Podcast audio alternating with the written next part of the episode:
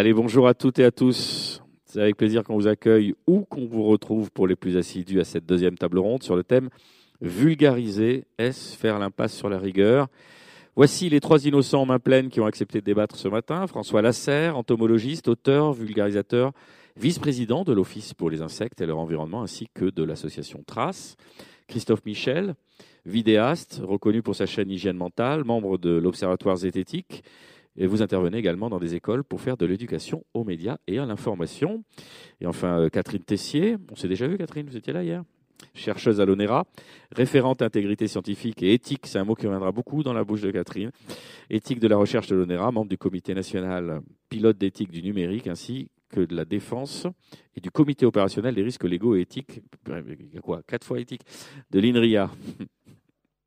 Alors on va commencer euh, peut-être avec vous, François, et les petites bébêtes, hein, parce que comme ça on vous disqualifie d'entrée de jeu en disant bah, il s'intéresse aux insectes. Non, je plaisante. Parce que vous me regardez d'un air. Euh, c'est intéressant quand on parle du vivant, justement, et qu'on essaie de vulgariser, parce qu'il y, y, a une différence, il y, a une charge émotionnelle. Et donc, vulgariser autour du vivant, vous avez une responsabilité euh, supplémentaire, et en tout cas une réception de cette information différente par le grand public.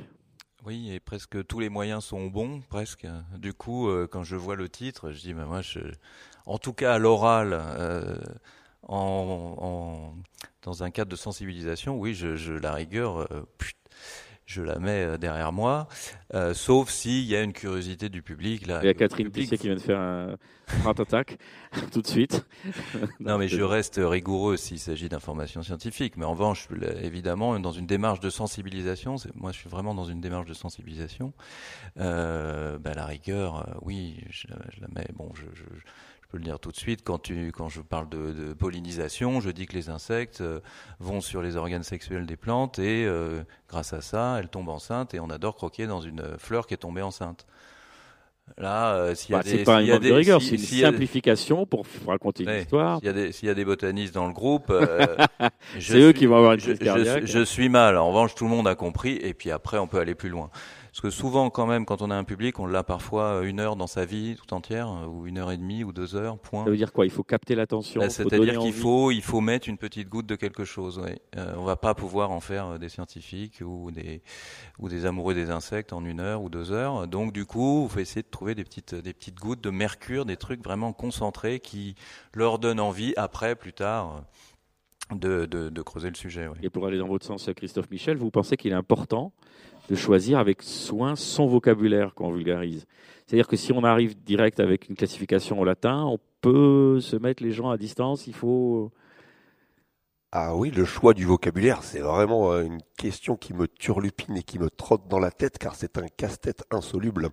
Si jamais je veux vulgariser un sujet un peu pointu, que je pense connaître un petit peu le domaine de recherche des chercheurs qui étudient le sujet, parce que moi, vous avez compris, hein, je ne suis pas un spécialiste, ni un chercheur, ni un professionnel des sujets que je traite dans mes vidéos. Hein. Moi, je suis plutôt du côté du spectateur curieux qui consomme de la vulgarisation, qui cherche de l'information et qui euh, esquive toutes euh, les, euh, embûches du trajet pour atteindre juste l'information des, chercheurs qui eux-mêmes essayent de vulgariser leur, sujet. Et, et si un jour je pense avoir fini par maîtriser un petit peu un domaine, je veux mettre à, profit mes compétences d'infographiste et de monteur vidéo pour essayer d'expliquer ça à ceux que ça pourrait intéresser. Mais comment est-ce que je vais leur expliquer ça? Est-ce que je vais utiliser le vocabulaire spécifique de la discipline? Euh, Car chaque discipline, particulièrement les disciplines scientifiques, ont un, un, des définitions techniques précises des mots qu'ils utilisent, car depuis les décennies et les générations qu'ils travaillent sur leur sujet, le vocabulaire, c'est euh, figé, c'est classé. Il y a une grande littérature sur la définition de chaque terme qu'ils utilisent, voire même, la plupart du temps, c'est des, des, mots qui, qui, existaient dans le langage courant, les générations d'avant, euh, qu'ils utilisent dans un sens très spécifique. Voire même, il y a des mots dans le langage courant qui ont plein d'acceptions et de définitions différentes, hein. mais le scientifique, lui, il utilise dans l'acception spécifique de sa discipline. Comment est-ce que je vais parler de ces sujets-là, moi? Est-ce que je vais utiliser le vocabulaire, les définitions et les acceptions des mots qu'utilisent les chercheurs? Il me semble que non, l'objectif du vulgarisateur, c'est au contraire d'essayer de, d'expliquer ça en utilisant le vocabulaire de celui à qui il s'adresse. Il ne s'adresse pas à des chercheurs, le vulgarisateur, il s'adresse justement à ceux qui, euh, qui, euh, euh, qui, sont curieux du sujet et qui voudraient en apprendre plus. Donc il y a une, sorte d'effort de traduction à faire. Pourtant c'est du français au français, hein. mais, mais il y a des termes un peu compliqués ou abscons qui ne seraient pas compris par le grand public. Donc il faut arriver à expliquer ça dans le langage courant. Et bien sûr, le lendemain, il y a les chercheurs qui viennent me taper sur l'épaule en me disant Christophe, là, quand tu as expliqué ça, tu as expliqué ça en disant tel mot, mais techniquement, c'est pas exactement juste. Et moi, il faut que non seulement j'explique donc aux spectateurs des trucs déjà compliqués et difficiles à expliquer, et après le lendemain, il faut que j'explique aux chercheurs que oui, c'est vrai, je sais, mais euh, il y a eu cet effort de traduction et j'ai pris sur moi de plutôt expliquer ça avec d'autres termes ou avec les mêmes termes, mais utilisant d'autres définitions du même terme, et ça crée des incompréhensions. Le vulgarisateur, c'est plutôt un. Alors, vulgarisateur, c'est quoi? C'est un équilibriste. Ouais, c'est tiraillé entre la rigueur toute scientifique et la volonté de transmettre au maximum. De ouais, ouais, voilà, c'est ça. Souvent, on vous sent là, vous avez une belle amplitude. Allez-y avec les bras, ouais, ouais. Ah ouais, j'ai de l'amplitude. en fait, on, appelle souvent vulgarisateur un médiateur aussi. Euh, le, mot jamais parce qu'il est là au sens noble du terme, celui qui est au milieu. Voilà, il est vraiment au milieu et il doit composer avec des forces euh, qui tirent dans des dans des, dans des directions contradictoires.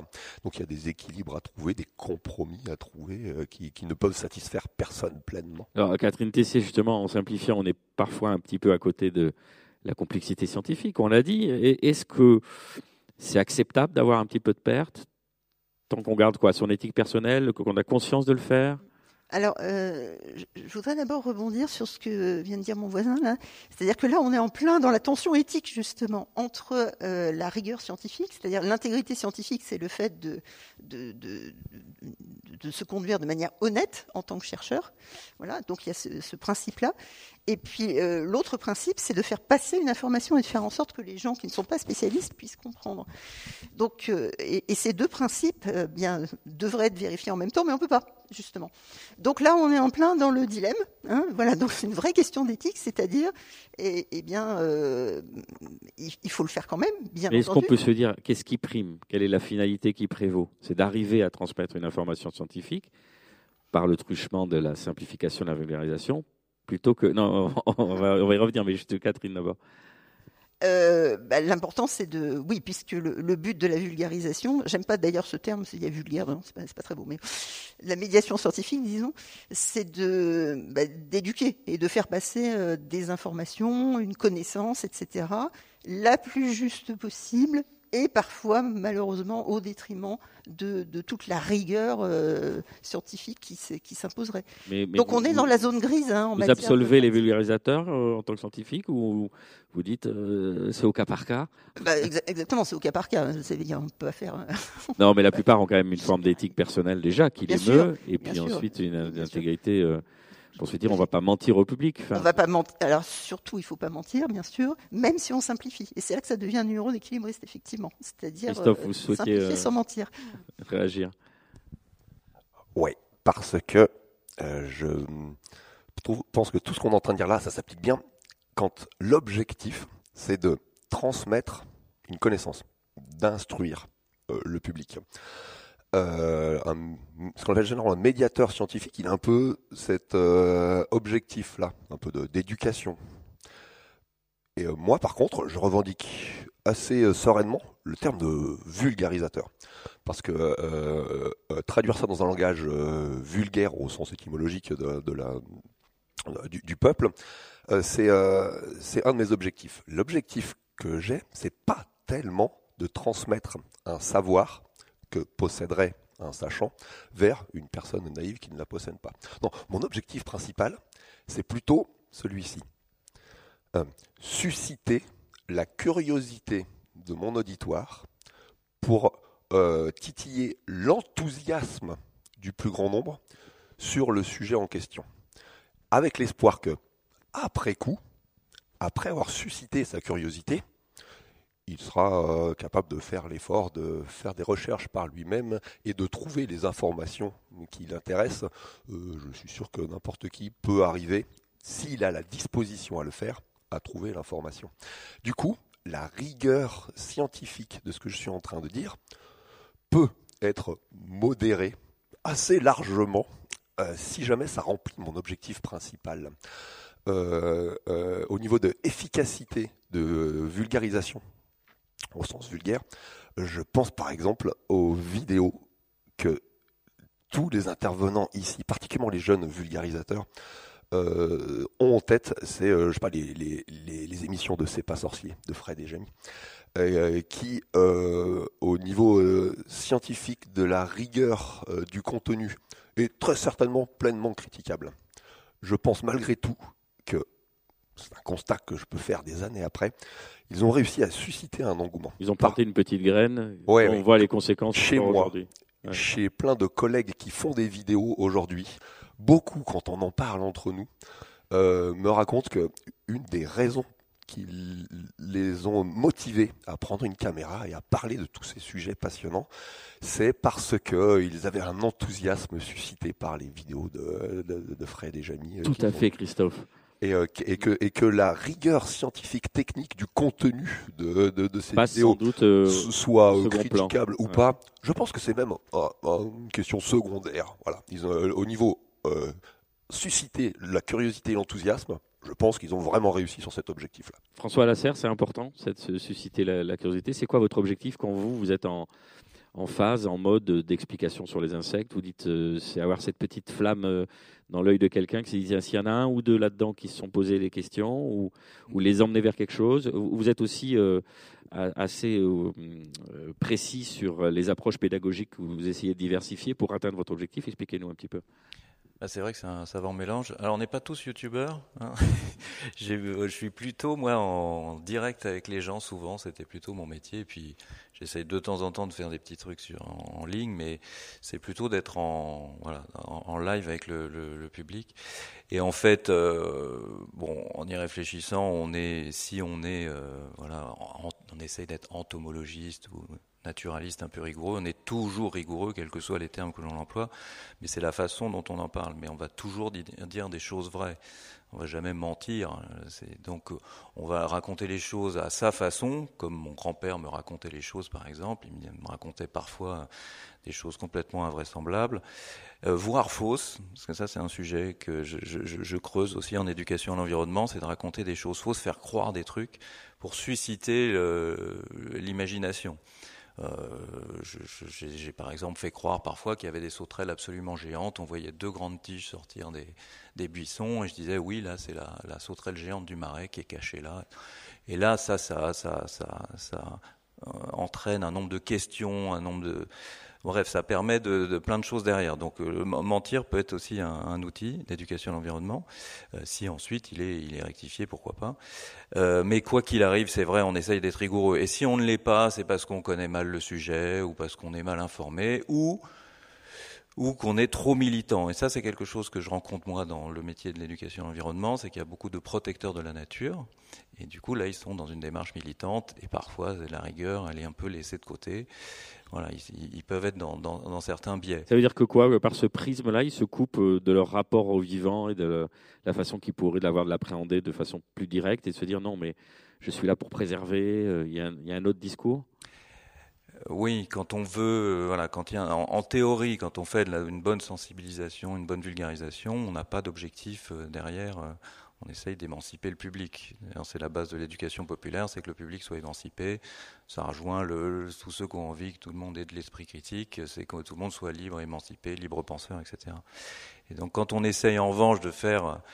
Mais c'est tellement difficile quand on, quand on travaille sur des métiers autour du vivant, c'est qu'on est tellement dans un registre émotionnel, il y a des êtres vivants au bout du truc que ben on est capable d'un peu tout.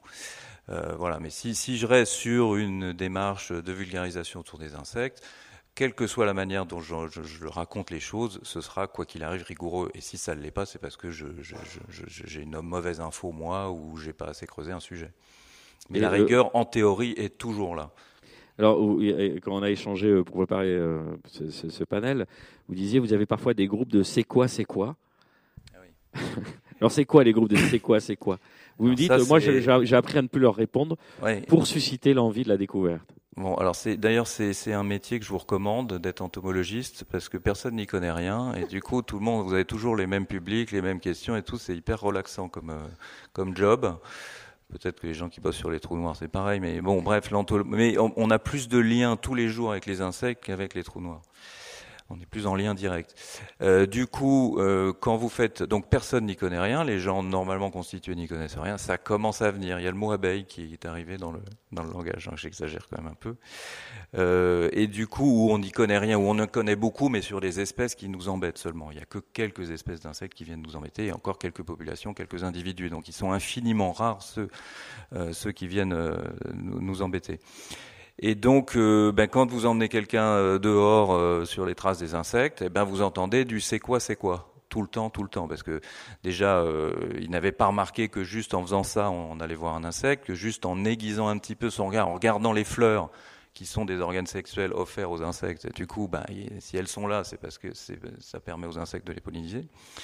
Euh, de faire ci, de faire ça. Donc du coup, ils se retrouvent avec plein d'animaux qu'ils n'ont jamais vu de leur vie, alors que c'est dans le champ derrière chez eux, ou même dans un, dans un parc urbain. Donc du coup, c'est le c'est quoi, c'est quoi. Alors c'est une vraie interrogation cette histoire de c'est quoi c'est quoi parce que euh, c'est vrai que je suis content de savoir de connaître vos prénoms. C'est vrai que c'est important de, donner un nom. Euh, en revanche, le c'est quoi c'est quoi, c'est je vais donner un nom d'espèce. Et donc là, pour vous quatre, c'est sapiens. Vous voyez, c'est du sapiens. C'est quoi, c'est quoi, c'est du sapiens. Euh, mais ça, ça dit pas grand-chose finalement. Alors, il y a plusieurs choses. C'est que, bien sûr, personne n'y connaît rien. Donc, c'est quoi, c'est quoi? Donc, pendant des années, quand on commence, enfin, souvent, au début, on, est, on connaît plein, on connaît, on connaît hyper bien les insectes. Parce que bien connaître la nature, c'est en général connaître les espèces. Ça ne veut pas forcément dire leurs mœurs ni rien, c'est connaître les espèces. C'est ça un peu le, le graal du, des naturalistes amateurs. C'est, oh, moi, je suis capable d'identifier tel oiseau, tel. Mais finalement, quand oh, mais ça, c'est un peu de, c'est un peu de l'approche euh, trial poursuite on collectionne ou, Pokémon, on collectionne les cartes. Ah. Voilà, on dit ah Lucan, ah, ah t'as vu ça c'est. Voilà. Et au fond, on s'intéresse pas forcément à ce qu'il y a derrière, alors que c'est l'interaction avec le Exactement. J'ai mis un certain temps, donc c'est vrai qu'on est tellement content parce que quand on me dit c'est quoi, c'est quoi, je sais exactement ce que c'est, je la reconnais et tout. Mais si je vous donne un nom d'espèce ou de genre ou de famille, on va basculer vers autre chose bah déjà la rencontre s'arrête. Ah bon, ok, c'est ça, on passe à autre chose. Euh, donc ça dit rien. Et puis surtout, c'est une approche, et là c'est encore euh, un, autre sujet que je trouve intéressant, c'est une approche euh, sur l'espèce, la, notion d'espèce, et non pas sur la notion d'individu. Et que la notion d'espèce, elle est un peu froide et technique, alors qu'on est entouré d'individus et non pas d'espèces. L'espèce, c'est un concept, c'est pratique pour plein de choses, ça sert aux scientifiques à faire plein de choses. En revanche, dans une démarche pour le grand public, c'est finalement pas très important. C'est plus important de savoir que vous êtes Boris que vous êtes Sapiens. Voilà. Et du coup, le c'est quoi, c'est quoi ben, Je finis par euh, faire des séances où je ne réponds pas. Donc au début, ils insistent et insistent. Et puis au bout d'un moment, plus personne ne me, dit, ne me demande. Et ils sont dans une toute autre découverte. Et c'est complètement différent. Et là, il se passe, je trouve, des choses beaucoup plus intéressantes mais et qui est sur le registre de la relation à l'autre et de, l'émotionnel. Alors ça, c'est une approche pédagogique de votre côté, euh, Christophe, quand vous avez suscité cette curiosité chez euh, vos, euh, comment on dit, ceux qui regardent des vidéos, j'ai oublié le terme, enfin vos spectateurs. ouais. Voilà. Spectateurs. on, les, on, on, leur tient encore un petit peu la main. Si vous leur dites, ben, vous avez vulgarisé le, le vocabulaire mais qui n'est pas forcément le vocabulaire scientifique. Donc, ils vont faire la recherche par eux-mêmes. Ils vont être un peu paumés en se disant, attends, mais il parlait de ce concept-là, mais c'est pas tout à fait ça. Comment ça se passe? Parce qu'il y a quand même une petite responsabilité de dire, bon, euh, d'éveiller l'esprit, mais ensuite, comment il y a un droit de suite? Euh, Moi, euh, je, suis bien touché par ce qu'a vient de dire François, parce que ça s'applique aussi à mon domaine. Et je pense que, contrairement à ce que à ton domaine à toi, où les gens ne connaissent pas les noms de chaque espèce et te demandent chacun les noms de, mes espèces, de tes espèces. Moi, si jamais ma spécialité, c'est un peu euh, la rhétorique et la logique argumentative, je pense que dans l'espace public, tout le monde croit connaître l'esprit critique et croit le maîtriser et, euh, ont plutôt une surconfiance dans leur capacité. Donc euh, j'ai le problème inverse du tien. Et j'ai le même problème euh, du, du, catalogue du nom des espèces, par exemple, avec euh, les, défauts d'argumentation de notre rhétorique. Plein de gens se contentent de connaître les biais et les sophismes, et ça veut dire ça, c'est un, biais de je sais pas quoi, ou un argumentum ad populum, en connaissant même parfois les noms latins de chacun. Mais connaître les noms, comme tu l'as dit, c'est pas grand-chose, c'est pas juste un catalogue de noms. Ce qu'il faut, c'est comme l'écologie des insectes, savoir quelle relation il y a entre les choses. L'insecte, il a quelle relation avec ses congénères, avec son environnement, avec les autres espèces. Et euh, bah, les, euh, les, défauts logiques ou les façons de raisonner sont un peu pareils. C'est euh, oui, tu connais le nom, mais d'accord. Mais et alors, voilà. Et, et mais juste pour, pour pour faire ce réseau de relations là. Au bout d'un moment, il faut arriver à nommer les choses, juste pour faire un graphique et puis faire des traits entre. Donc le nom est nécessaire, mais euh, c'est juste un moyen pour pouvoir mieux comprendre toute une écologie de relations entre les objets et, euh, euh, juste se contenter d'enseigner les noms ou les noms des os du, corps humain, par exemple, ça ne fait pas de nous un spécialiste de l'anatomie. c'est juste quelqu'un qui a de la mémoire. Et il ne faut pas se contenter de juste enseigner les noms des trucs. Et, mais ça retouche la curiosité du coup, parce que les relations entre les choses, c'est long à comprendre et c'est beaucoup plus complexe que juste apprendre une liste de noms en latin. Et ça, sans la disposition à le faire, sans un petit peu de motivation à passer un peu de temps et à s'investir, euh, personne n'y arrivera jamais. Hein. Donc, euh, ça veut dire qu'il faut un investissement personnel, ouais, oui, une oui. curiosité personnelle pour, euh, ouais, ouais, ouais. pour, s'intéresser à des On ne sujets. peut pas juste de les façon autres passive recevoir. Euh, du- Ah si, on peut très facilement, mais bon. Euh, L'humain peut, par paresse, qui on, on attend qu'on nous mette un truc. on peut euh, la- dans- juste dans- dans ouvrir le bec. la bouche et Ah se oui. le faire mettre dans la bouche. Oui. Mais tout ce qui est un peu plus en profondeur, ça demande forcément un investissement personnel. Et c'est ça qu'il faut arriver à réveiller, euh, secouer les tripes de chacun pour euh, euh, qu'il ose passer un peu de, de temps et d'intérêt et d'attention. Voilà. Catherine, vous souhaitez réagir? Oui, je vais réagir sur, euh, sur le vocabulaire utilisé par les scientifiques et qui peut parfois être trompeur, extrêmement trompeur d'ailleurs. Euh, donc je vais aller dans mon domaine, qui est le domaine du numérique. Quand on parle d'intelligence artificielle ou de véhicules autonomes, c'est complètement trompeur. Voilà. L'intelligence artificielle, c'est ni intelligent ni artificiel, et les véhicules autonomes ne sont pas autonomes. Donc, il faut absolument euh, aller expliquer. Donc, justement, quand on fait de la vulgarisation, que euh, ce vocabulaire, c'est du jargon finalement scientifique, et que la réalité, ce n'est pas ça. Donc, il faut expliquer que, par exemple, euh, l'intelligence artificielle, c'est un domaine de l'informatique composé de tout un tas d'approches diverses et variées, et que bah, c'est de la programmation basée sur des mathématiques. Voilà. Donc une fois qu'on a dit ça, on a un petit peu, euh, voilà, euh, ramené les choses. À... Ouais, c'est moins glamour, hein, ça fait pas rêver quoi. Et ça fait pas rêver. Non, ah ah, bah oui, mais c'est comme ah ça. ouais, cool. Et c'est comme ça. Pareil pour le véhicule autonome dont nous parlions hier. Hein, euh, il n'est pas du tout autonome au sens de l'autonomie euh, d'un être vivant. C'est un véhicule qui contient des automatismes. Voilà, donc ça fait moins rêver effectivement. Mais il faut absolument, en tant que scientifique, quand le vocabulaire est ambigu, il faut absolument. Mais là, pour le coup. Catherine, c'est pas un jargon qui met à distance, parce que parfois, on a l'impression que le scientifique dans sa tour d'ivoire va utiliser des termes abscons, très spécifiques, tout ça, pour dire ah bah ouais, c'est encore ce vernis de science, et nous on est un peu en dessous, dans une démarche un peu, il y a un surplombant, il y a une, une, une information un peu verticale.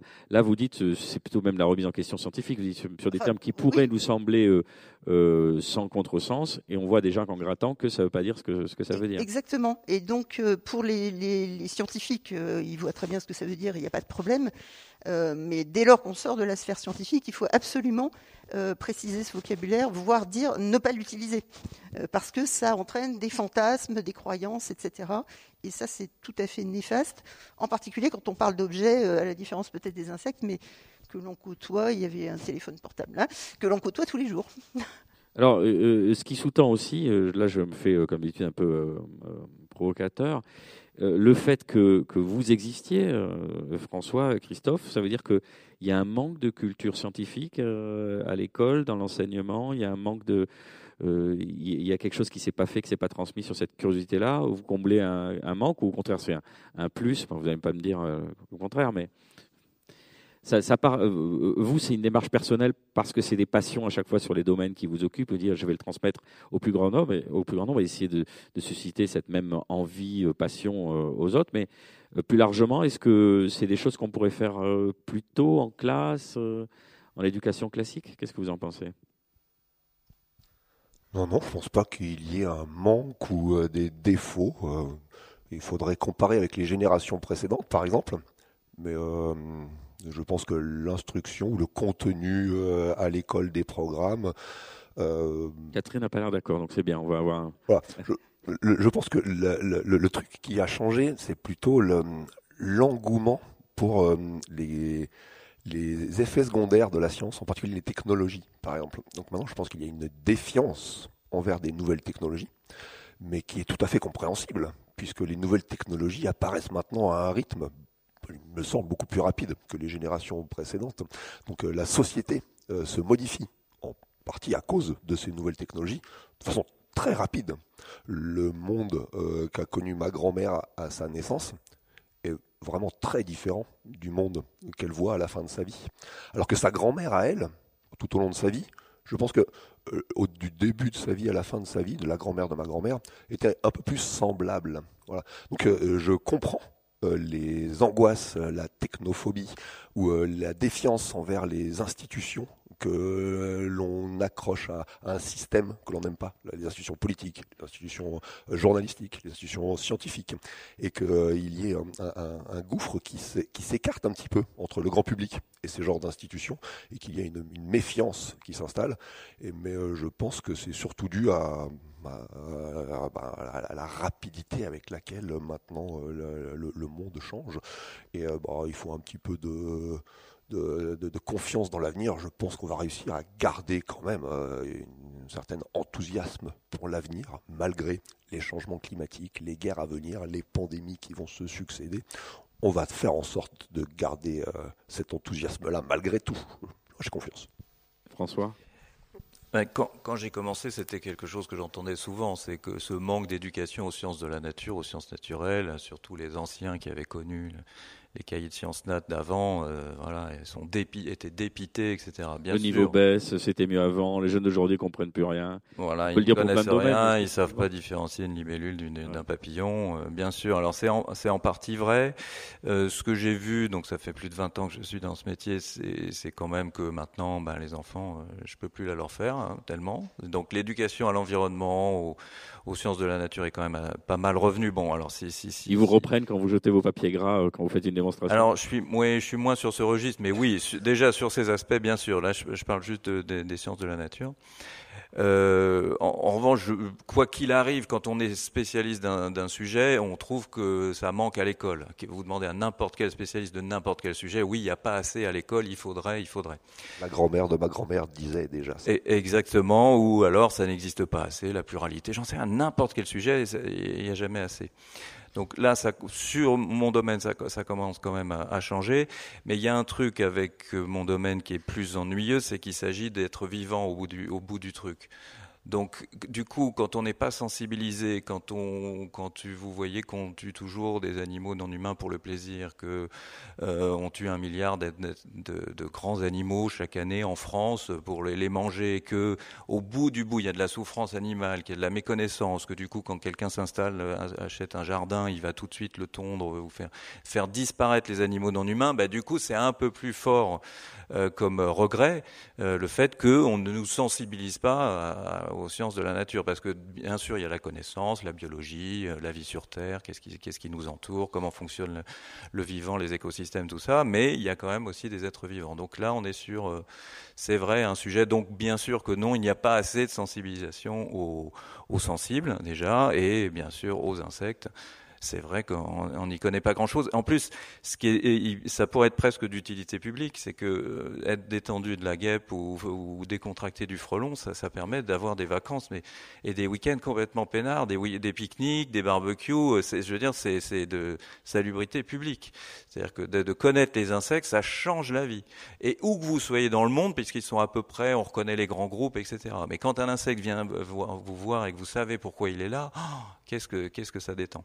Et puis un, autre truc, c'est que ce que je dis quand là j'ai travaillé, je suis vice-président de l'Office pour les insectes et leur environnement, qui est une association de, protection et de sensibilisation et de connaissance des insectes.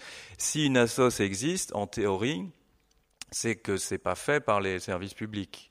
Et du coup, euh, je répète régulièrement dans les conseils d'administration, vivement que parfois on dit ah ben on a moins de subventions, on a moins besoin de nous, mais c'est génial, vivement qu'on meurt, enfin que cette assoce s'arrête, ça voudra dire que la société civile fait le fait le job. Mais on peut dire la même chose avec, les restos du cœur, mais ouais ouais. Oui, les, les assos comblent souvent des manques. Donc évidemment, si vous leur demandez s'il y a assez dans les services publics, dans les programmes, mais quand même dans les programmes, il y a la science du vivant.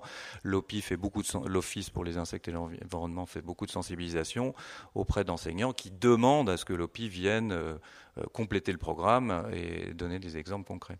Alors vous, Catherine, vous pensez, vous pensez quand même plutôt que, que, ça pêche du côté de la culture Alors, j'enseigne en école d'ingénieur, donc je, vois comment les, les, jeunes euh, se, se, comportent. Donc, il, me semble qu'il y a deux choses qui manquent. C'est un, le, enfin, deux choses qui pêchent. C'est un, le, le, cloisonnement des disciplines.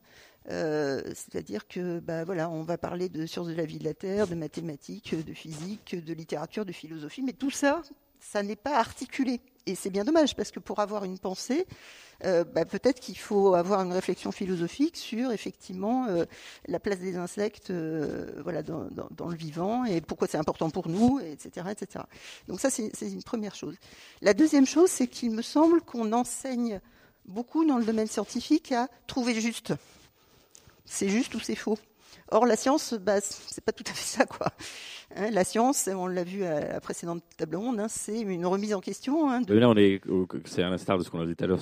Oui, tout à fait. On est tiraillé entre ce besoin du grand public d'avoir des certitudes et la science qui dit qu'il n'y a pas de certitude. Oui, mais, mais dans l'éducation, on, éduque malheureusement les, jeunes à euh, voilà, c'est juste ou c'est faux. Euh, alors évidemment, quand on construit un, avion, il vaut mieux le construire de façon à ce qu'il ne se crache pas, euh, ça c'est sûr. Mais je trouve qu'en particulier chez les élèves ingénieurs, ils ont assez peu ce pas de côté pour examiner ce qu'ils trouvent et avoir un regard critique, alors pour le coup, euh, sur ce qu'ils trouvent et, euh, et envisager d'autres voies éventuellement. Et ça, alors c'est peut-être pas euh, l'enseignement de, de, la culture scientifique qu'il faudrait, mais plutôt l'esprit critique, parce que souvent en école d'ingé ou enfin n'importe quelle grande école, ils ont peur de penser à côté, de faire un, ah non mais c'est pas ce qu'on attend de moi par rapport à la consigne, par rapport au reste, vous voyez, donc c'est peut-être là que Christophe Michel intervient et leur dit euh, libérez les chaînes et pensez par vous-même, jeunes gens. Alors moi, j'interviens pas du tout à ceux qui sont déjà en quatrième année d'école d'ingénieur. Ça, ça veut dire que eux, ils ont déjà des conditions favorables pour avoir suivi des études secondaires jusqu'au bout, d'avoir une vie familiale qui était euh, suffisamment stable pour envisager une carrière universitaire. Ils sont entourés par des professionnels dans des cadres euh, incroyablement financés pour pouvoir faire une éducation correcte. Il y a des gens compétents qui vont les suivre jusqu'au bout pour les mener jusqu'à une carrière. Euh, euh, vraiment que eux, leur programme soit pas exactement optimisé au top et qu'il y ait encore une petite marge de malheur pour améliorer ceux qui ont, déjà tout et qui représentent une petite poussière infime de la proportion de la, population française.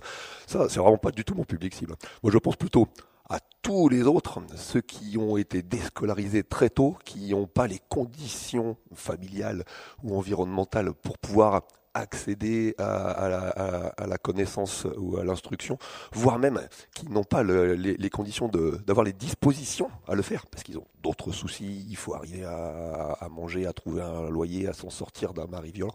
Toutes ces personnes-là, il faut arriver à euh, se réfléchir si eux, ils ont les moyens de pouvoir accéder à la connaissance si jamais l'envie leur en prenait.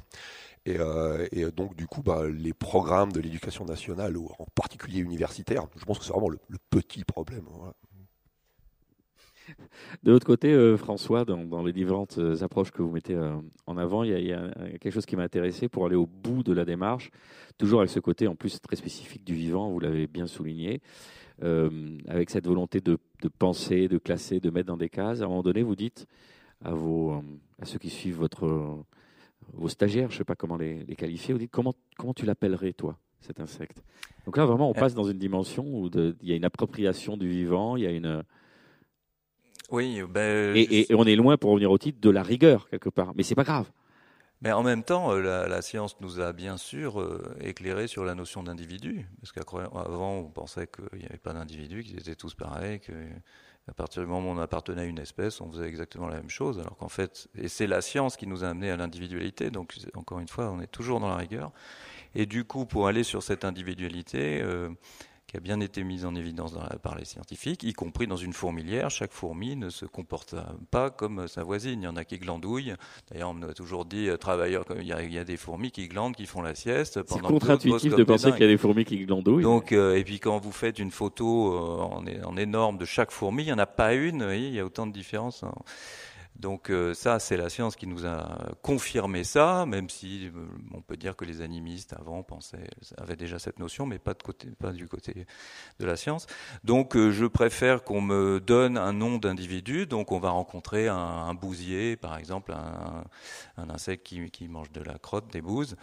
ben on va plutôt que de dire que c'est le géotrupès machin chose ou le géotrupe du, cheval, je préfère qu'on me dise c'est le gros dodu, de la forêt, du, du, du, bois de machin, parce que ça, on va s'en souvenir. Et, effectivement, c'était ce, gros dodu est, est individualisé. Et euh, donc, euh, du coup, les, noms, je, me suis complètement détendu là-dessus. Et je préfère qu'on qu me donne des noms absolument farfelus ou des noms d'individus plutôt que des noms d'espèces. Parce que de toute manière, moi, si c'est dans une démarche d'éducation à l'environnement, je suis pas là pour en faire des entomologistes. Je suis juste là pour mettre cette petite goutte de faire un petit pas de côté, apporter un petit peu d'esprit critique, de sensibilisation, faire un pas de côté, voir les choses différemment. Et j'ai pas, j'ai pas beaucoup de temps pour le faire. Alors en revanche, quand on a une vidéo qui tourne et qui tourne, qui est vue des millions de fois, c'est vrai que là, du coup, on, a plus d'impact. Euh, ça, mais ça va vous donner des idées, même si vous travaillez avec des groupes en live. Oui, oui, mais ça, ça... Bon, on fait déjà des, choses. Euh, j'ai fait une dernière vidéo où je touche des frelons asiatiques. C'est-à-dire que je touche des, frelons asiatiques vivants, je les tripote sur le, dos, voilà, pour montrer, parce que c'est vrai qu'il y a un truc avec le vivant, c'est qu'on ne sait pas du tout ce qui va se passer. En fait, les gens se disent, mais si je m'approche, il va me sauter dessus, quoi. Je vais, lui faire trop peur, quoi. Alors qu'en fait, le frelon vous capte pas quand il est loin du nid. Euh, donc je me sers quand même de, de, vidéos pour essayer de sensibiliser et pour montrer les choses. Pareil, comment se débarrasser. J'ai fait une vidéo qui s'appelle Comment se débarrasser gentiment d'une araignée. Alors je préfère qu'on la laisse euh, chez elle parce qu'en fait elle est chez vous. Et voilà, quand vous la mettez dehors, vous voyez, c'est une, une, une, araignée qui a, sa culture, c'était de vivre dans des meubles Ikea, euh, tranquille et tout. Et puis vous la mettez dans l'herbe et tout, elle est là, mais et c'est comme si on vous balançait nu dans une forêt d'un seul coup, un urbain. Et là, c'est bon. Ça se trouve depuis des générations dans le meuble Ikea. Même. Exactement.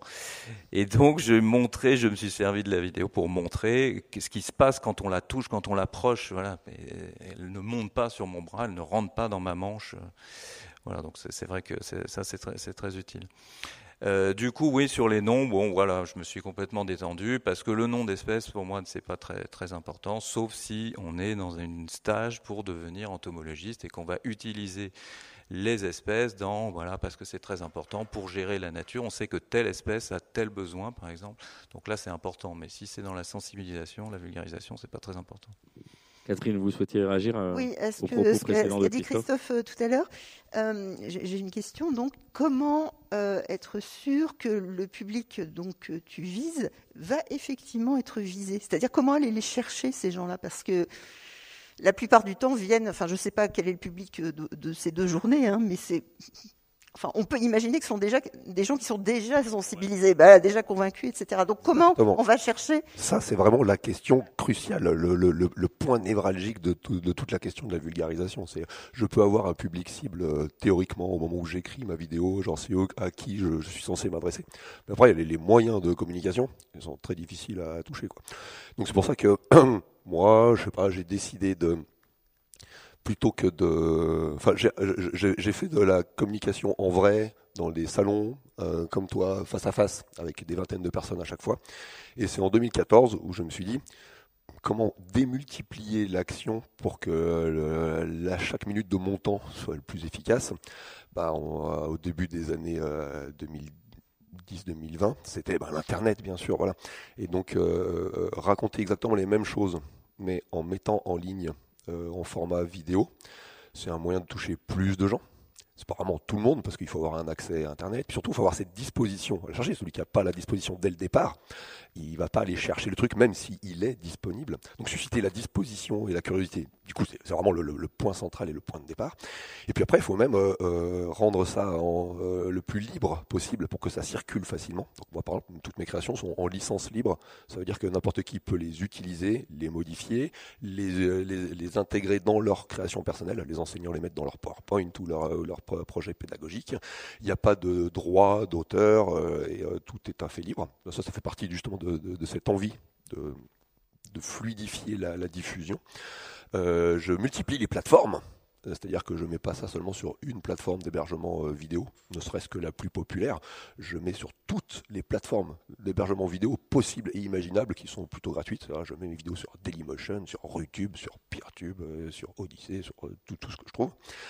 Et euh, je tiens un site internet, un blog, je fais des activités associatives, je participe à des stands sur euh, la fête de la science, en fait, je pense que la, méthode, c'est de, de, de, de, multiplier. Ça, c'est sur la diffusion, Christophe, parce que le feedback, le retour, vous pouvez pas être totalement sûr que. Ah, moi, j'ai, j'ai pas de retour, non, à part des commentaires sous les vidéos qui sont pas très représentatives. Euh, euh, les retours que j'ai ici sont très positifs, mais comme tu le dis, bien sûr, ils sont complètement filtrés, parce que c'est des gens qui sont, qui sont souvent déjà vraiment très engagés, voire même euh, carrément producteurs de contenu eux-mêmes ou qui s'impliquent ou qui même euh, au niveau de la famille ou de leurs amis euh, sont, eux-mêmes assez euh, prosélytes. Donc bah, du coup c'est pas vraiment un retour du public que je que je cible spécifiquement. Donc du coup dans les retours ça c'est vrai que c'est très difficile à mesurer. Donc c'est des paris.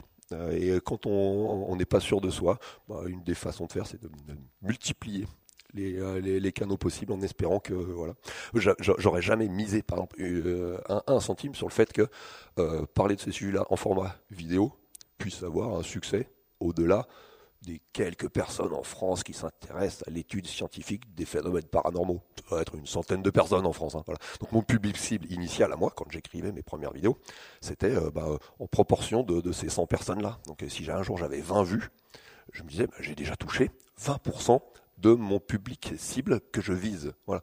puis, je sais pas, une année, euh, il y a eu des centaines de milliers de. Alors, je peux complètement dépasser, là, je sais plus du tout à qui je m'adresse. Et maintenant, bah, c'est vrai que la définition du public cible, c'est une question que je me pose. Euh, à qui je m'adresse, pour qui j'écris, quel langage Vous le faites pendant l'écriture, et puis ensuite, advienne que pourra, mais tant mieux. Parce que voilà. Et du coup, bah, je me pose beaucoup de questions sur est-ce que je fais bien comme il faut, est-ce que je pourrais améliorer les choses. Et alors, j'ai pas beaucoup d'éléments, en fait. Hein. Je ne saurais pas trop quoi dire ici devant vous pour donner des conseils, car moi-même, euh, je suis un petit peu euh, dans l'expectative. Alors justement, on va profiter de la présence de l'autre public. On va passer euh, aux questions. Est-ce qu'il y a des questions? Je vais me lever, je vais transmettre un micro. Oui, écoutez. Merci, vous me facilitez la tâche pour commencer. On m'a dit aussi qu'on pouvait, qu'on négligeait les gens qui avaient au fond. Donc s'il y a des questions au fond, Madame? Ah non, vous remettiez vos lunettes. Bon, ça va. Je me suis dit, il y a peut-être 40 marches, donc euh, allez-y. Merci. Euh, oui. Je voulais vous demander euh, ce que vous pensiez du projet des universités populaires, euh, donc celle de Caen, celle de Marseille, qui propose vraiment des formations approfondies, mais accessibles sans prérequis. Est-ce que vous pensez que c'est important de faire ça? Est-ce que vous pensez que ça sert à quelque chose? Est-ce que vous pensez que c'est possible de faire ça pour tous les sujets? Et est-ce que vous renvoyez éventuellement à ça parfois des gens qui, ont vraiment envie de, creuser des sujets et qui n'ont pas de formation?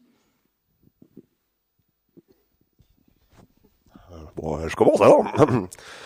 eh bien, euh, pour donner une opinion, j'aimerais ne pas juste te donner mon feeling, ma sensation ou mon préjugé sur le sujet, mais que je puisse euh, attester ça par euh, des preuves de l'efficacité ou de, l'intérêt de, de, ce genre d'université populaire.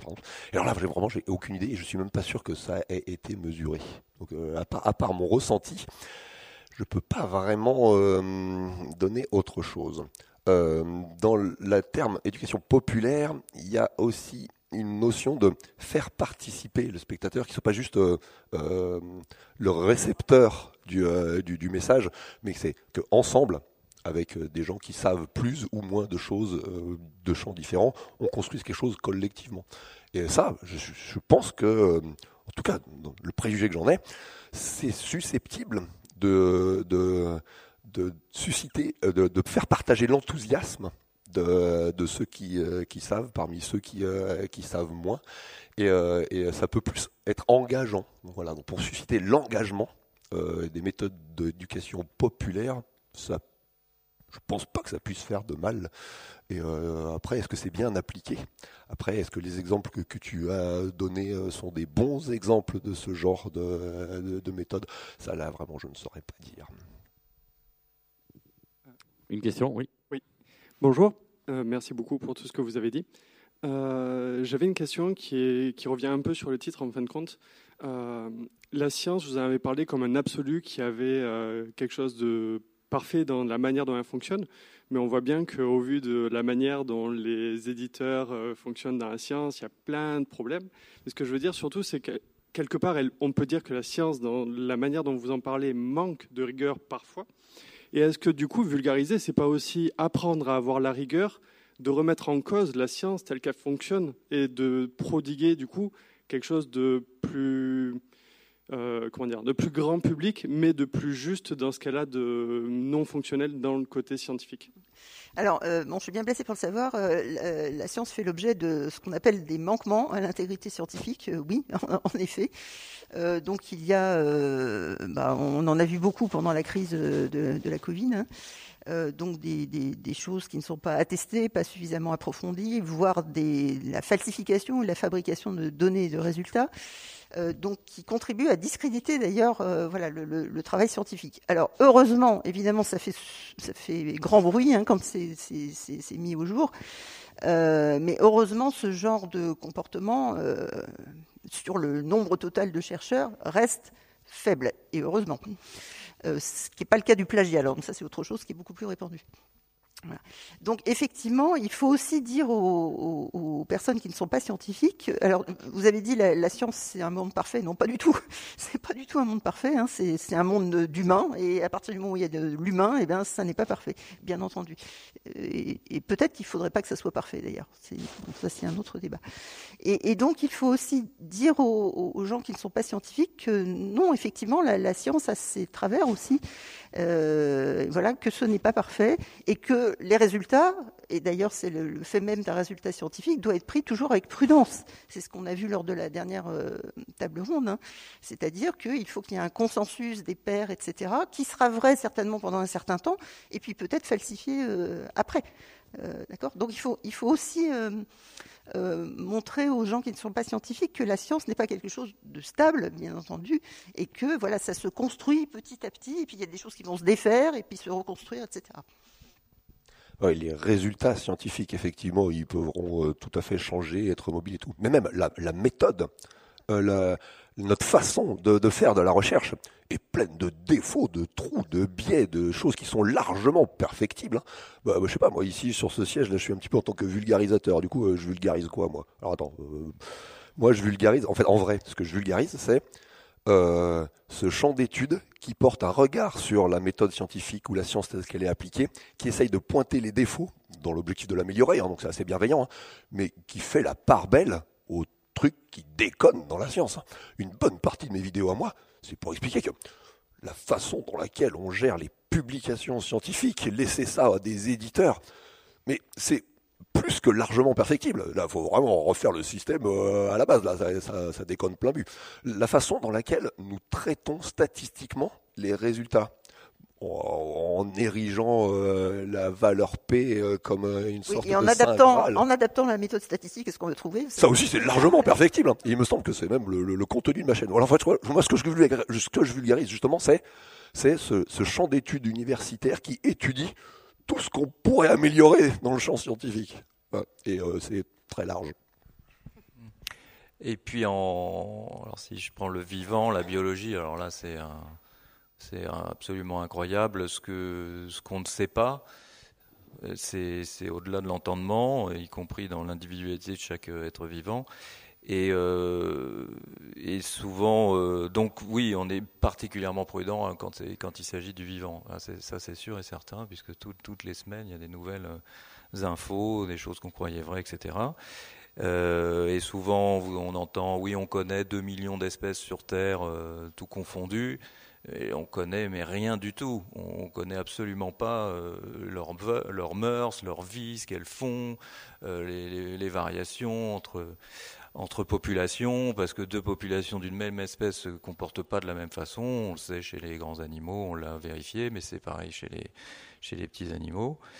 Euh, donc on est particulièrement prudent. Oui, on connaît absolument pas 2 millions d'espèces. D'ailleurs, il y a, peut-être 8 ou 30 ou 100 millions d'espèces qui vivent sur Terre. Donc déjà, on sait même pas combien d'espèces vivent sur Terre, et on ne les connaît pas du tout, du tout. Donc avec le vivant, oui, la prudence est, vraiment euh, énorme. Du coup, parfois des des choses que vont remarquer un groupe, euh, des choses que va remarquer un groupe sur le terrain, ou voilà, ça peut être quelque chose qui est nouveau pour la science.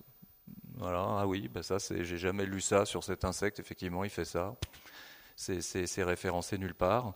Et quand je, j'essaye d'avoir des infos sur certains insectes, je lis toujours la même chose, c'est toujours les mêmes trucs, mais en fait, on on ne sait pas. Voilà. Donc, du coup, s'il y avait des velléités à devenir entomologiste, n'hésitez pas. Euh, si voilà, s'il y en a qui sont à parcoursup ou plus loin, ou qui ont des enfants dans parcoursup, on a besoin de renforts parce que c'est les animaux les plus nombreux sur Terre à ce jour et on n'est pas très nombreux. Non, donc dans la, dans la biologie, oui, particulièrement. Une question, monsieur. c'est vraiment très intéressant toute cette discussion.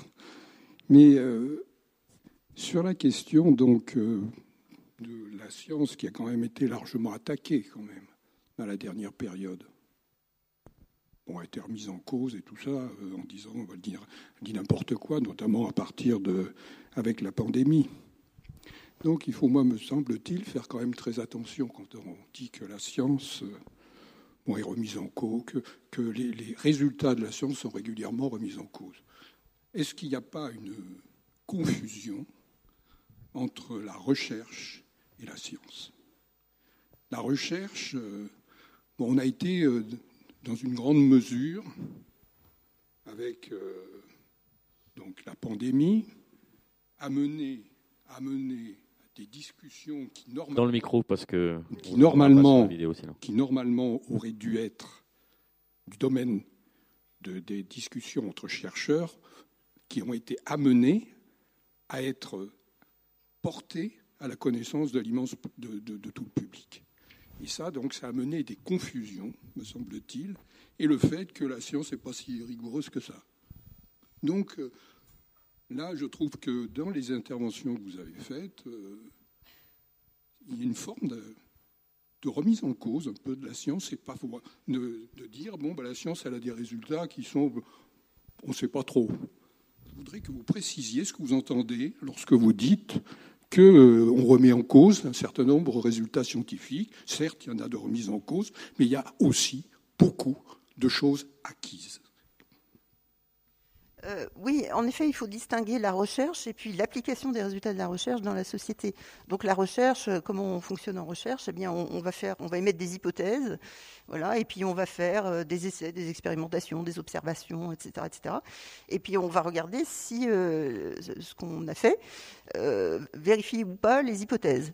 Donc peut-être qu'il y a des hypothèses qui vont être vérifiées, d'autres pas. Et en plus, tout ça, c'est dans un certain contexte, euh, dans certaines conditions, etc. etc. Et peut-être que ça, ne se généralisera pas. Voilà. Donc il faut que le scientifique aussi soit très prudent sur la façon dont il va parler de ses résultats. Hein, C'est-à-dire pas euh, amplifier de manière injustifiée la portée de, ces résultats. Et puis après, il y a euh, mettre ces résultats scientifiques dans la société une fois qu'on est raisonnablement sûr, du point de vue euh, scientifique, que ça tient la route.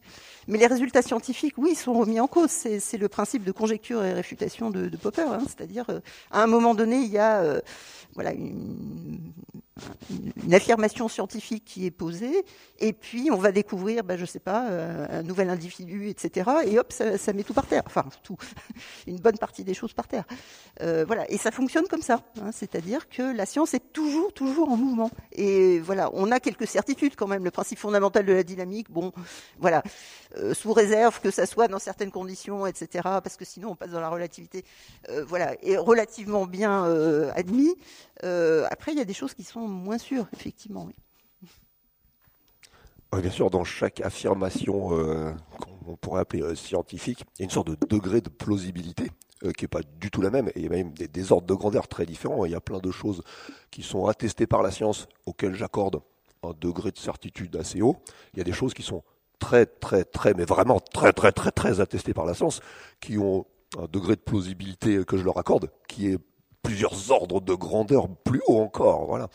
Et, euh, et euh, on peut tout à fait euh, critiquer euh, l'instabilité ou le niveau de certitude assez bas de certaines hypothèses. Et même il faut le faire. Il ne faut pas laisser entendre que euh, tout ce que disent les scientifiques sont au même niveau de, de certitude. Quoi. Donc euh, critiquer les théories en cours, surtout les nouvelles, celles qui sont euh, en, en, cours de stabilisation, bien sûr qu'il faut le faire, c'est sans, de, tout remettre en compte, de tout revérifier, de, de demander des preuves. Euh, moi, je suis prêt même à remettre en cause l'application technologique des résultats scientifiques que l'on trouve, parce que souvent on appelle la science euh, les téléphones portables, la technologie, les, voitures automatiques, tout ça. Bon, dans le langage courant, dans la science, il y a cette acceptation-là. Je suis tout à fait capable de vouloir remettre en question notre utilisation de plein de technologies que l'on utilise. Ça, faut le faire. C'est même ça. Dans ce que le grand public il appelle la science, il y a aussi euh, euh, la communauté des chercheurs en tant que champ disciplinaire. Moi, je suis tout à fait d'accord à essayer de critiquer et remettre en question plein de pratiques sur euh, les manques d'éthique, sur les fraudes, sur les conflits d'intérêts, les trucs comme ça. Je trouve c'est même simple de titiller un petit peu la science dans cette acceptation-là. Bon, le, le, seul morceau de la science que je suis prêt à plus défendre euh, euh, activement, c'est la science au sens de la méthodologie scientifique, la, la, la démarche qu'il y a derrière, euh, qui, qui, qui est quelque chose que je trouve finalement assez sain. Et euh, ça, je suis prêt à, le défendre. Je pense même un petit peu le, sujet de mes créations euh, vidéo, hein, c'est euh, de défendre la science, mais la science seulement au sens de cette démarche-là. La science au sens de les communautés scientifiques, je suis prêt à tailler dedans. La science en tant que, théorie, ensemble de théories, je suis prêt à vouloir essayer de mesurer des degrés de plausibilité. Et la science en tant que technologie, là, ouais, je suis prêt à tirer à boulet rouge sur tout ce qui serait néfaste à la société s'il le faut. On va prendre une dernière question. Oui, je pense qu'on était d'accord avec vous, on s'est mal exprimé. Bonjour. Euh, voilà. Tout à l'heure, vous disiez qu'il y avait euh, des interconnexions entre plusieurs matières, euh, la philosophie, les mathématiques, les sciences, etc. Euh, la chimie, tout ça. Et euh, justement, dans la manière dont on enseigne actuellement, euh, scolairement parlant, est-ce qu'il ne serait pas judicieux de revoir la manière dont on enseigne tout ça pour faire une connexion entre toutes ces choses et éviter les écueils à l'heure actuelle, la méconnaissance de la science, la méconnaissance de la méthode scientifique et avoir un peu plus d'esprit critique? Euh, oui, enfin, le, bon, je, je, ne suis pas experte en sciences de l'éducation, bien loin de là. Euh, par contre, il me semble que, comme je l'ai dit, c'est trop cloisonné. Du coup, euh, voilà, euh, c'est d'ailleurs ce que font les, les, chercheurs aussi quand ils disent les sciences dures et les SHS. Enfin, ça n'a aucun sens. Quelqu'un en sciences dures ne va regarder de travers quelqu'un qui travaille en SHS et réciproquement. Enfin, c'est un peu bizarre. Alors qu'on a besoin de tout le monde et qu'il faut que tout ça soit interconnecté. Euh, par contre, euh, il y aurait certainement un besoin de travailler un peu plus la philosophie des sciences, justement, euh, pour expliciter ce que c'est que la démarche scientifique, les, les, choses qui ne sont pas stables. Bah, vu les postes ouverts au CNRS. Pardon? Non, je, je, je, rebondissais ce que vous venez de dire sur la philosophie des sciences. C'est pas les, les, les, postes les plus courants au CNRS, par exemple. Ça diminue d'année en année, donc ça va. Compris. J'ai pas compris. Ce que... Sur la philosophie des sciences, c'est pas les postes les plus courants ou les ah, plus oui, ouverts. Oui. C'est en train non, de non, diminuer. Mais je veux dire, au niveau, au niveau de, de du collège-lycée, c'est-à-dire euh, se focaliser un peu plus sur euh, sur la démarche scientifique justement, hein, plutôt que d'apprendre à faire des intégrales, etc. Bon, d'accord, euh, ok. Et mais la démarche scientifique. Moi, je suis pas spécialiste de sciences de l'éducation non plus, hein, donc tout ce que je peux faire, c'est donner une expérience personnelle. Une des raisons pour lesquelles je me suis motivé à faire de, euh, des contenus euh, sur, euh, sur les réseaux sociaux et sur Internet et en vidéo, c'est face à des mauvaises expériences de mon éducation des sciences à moi. Parce que moi, j'ai eu la chance de faire quelques études euh, universitaires en sciences physiques, en sciences fondamentales, et pendant une partie de ma vie, je me considérais comme un scientifique. C'est-à-dire que je pensais que, voilà, en tant que scientifique, je pouvais dire si ou ça. C'est seulement bien plus tard dans ma vie que je me suis rendu compte d'un truc, que à l'école, on m'avait bien appris par cœur les résultats de la science. Donc tous ces résultats-là, les équations à laquelle la recherche depuis les siècles derniers est arrivée, Si je les apprenais par cœur et que je les répétais dans ma copie, alors j'avais une bonne note et je passais au niveau supérieur et ainsi de suite jusqu'à un stade universitaire prestigieux. Et je suis arrivé à 35 ans, je me suis dit, euh, euh, mais en fait, en vrai, euh, comment est-ce qu'on en est arrivé à ces conclusions-là? Quelle est la démarche qui a permis de produire ces raisons-là? Parce que la démarche, elle est vraiment importante. Parce que la démarche qui a permis d'obtenir ces résultats scientifiques, en fait, en vrai, ça devrait même être la raison pour laquelle je tiens ces résultats scientifiques pour vrai, pour laquelle je leur accorde une confiance. Et autant dans quelques filières de sciences humaines, on a des cours d'épistémologie, autant dans ma filière à moi de sciences physiques fondamentales, pas une seule heure de ma scolarité a été accordée à la philosophie des sciences. Qu'est-ce qu'une croyance? Qu'est-ce qu'une connaissance? Comment est-ce que l'on produit de la connaissance? Est-ce qu'il y a des méthodes de production de connaissances plus fiables que d'autres? Pas un seul prof n'a dépensé une seule heure pour me parler de ces trucs-là. Et euh, j'ai été très déçu, ça m'a remis en question. Et euh, j'ai dû, euh, dans un acte d'humilité assez douloureux, euh, tout seul, sans qu'on me voie, aller ouvrir des encyclopédies, lire des livres de philosophie, me remettre à niveau parce que je me suis rendu compte que je n'y connaissais rien. Merci à tous les trois, on vous applaudit euh, chaleureusement, merci encore pour la qualité de vos échanges. Et on se retrouve à midi et quart pour la prochaine table, à tout de suite.